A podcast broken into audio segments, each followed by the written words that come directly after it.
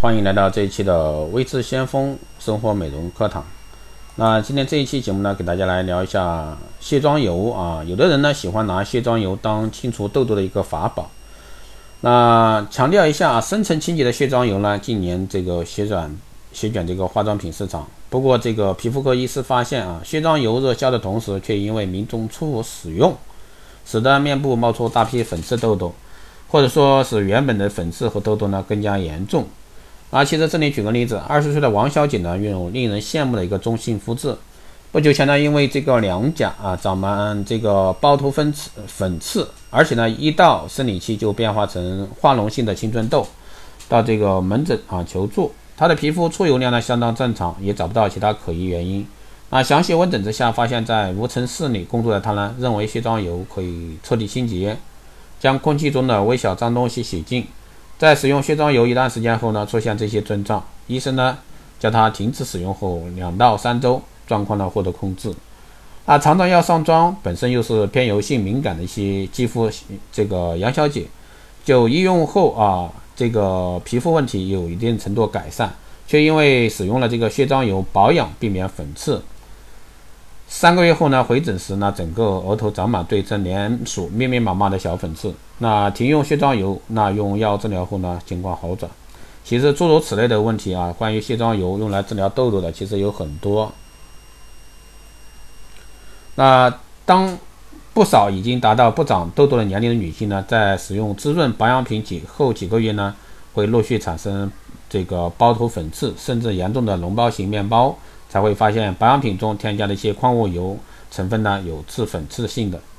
那许多化妆品保养品呢使去矿物油，改用一些较不容易引发粉刺的成分。那即使这些将将矿物油列为这个抑制粉刺的因子，不建议啊这个青春痘油与油性肤质使用。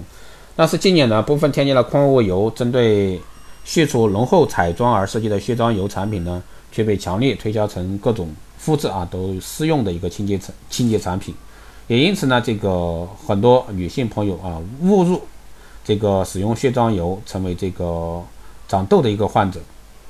那皮肤科医生啊指出，这些患者中不少状况啊都是相当严重的。为了啊让包在里面的粉刺与脓流出呢，还必须在病灶上划一小刀。那卸妆油使用有多普遍？那其实呢，大家在这个调查中发现啊。大部分人都会有用这个卸妆油的一个习惯啊。卸妆油呢，不是说不能用，但一定要适当于使用。比如说青春痘特别门诊中，高达六到七成的患者把卸妆油当成战胜战胜这个粉刺的武器，所以说这个就要令人担忧。他说卸妆油的的确可以溶于水，洗不掉的一个睫毛膏、眼影、不脱色、口红等油质彩妆，但却不能呢以此类推，认为卸妆油可以溶除这个粉刺。因为粉刺里除了油脂，还有老旧角质。卸妆油可以溶解毛囊里面的油，却没办法解决卡在里面的细胞。不仅如此呢，溶解了皮肤油脂出来以后，还可能会使得外来油和角质卡在一起，造成更难缠的包头粉刺和痘痘。因此呢，千万不要想用卸妆油来溶解这个粉刺。至于已产生的这个痘痘呢？建议大家先停用卸妆油，然后呢，配合这个口服药物与外用药控制发炎。那在状况改善后呢，可以改为间隔使用，也可以使混合乳在夏季啊一比一或者说冬季一比三的方式保持这个皮肤角质更新正常。啊，更重要的是千万啊别再拿这个卸妆油当对抗粉刺青春痘的武器。所以说大家爱美的女性要在这块要注意。好的，这一期节目就是这样，谢谢大家收听。如果说你有任何问题，欢迎在后台私信留言，也可以加微之相锋老师的微信二八二四七八六七幺三二八二四七八六七幺三。可以做电台听众，可以快速通过。更多内容，欢迎关注新浪微博“未知先锋”，获取更多资讯。如果说你对我们的光电医美课程、美容院经营管理课程感兴趣，欢迎在后台私信“未知先锋”老师报名。好的，这一期节目就这样，我们下期再见。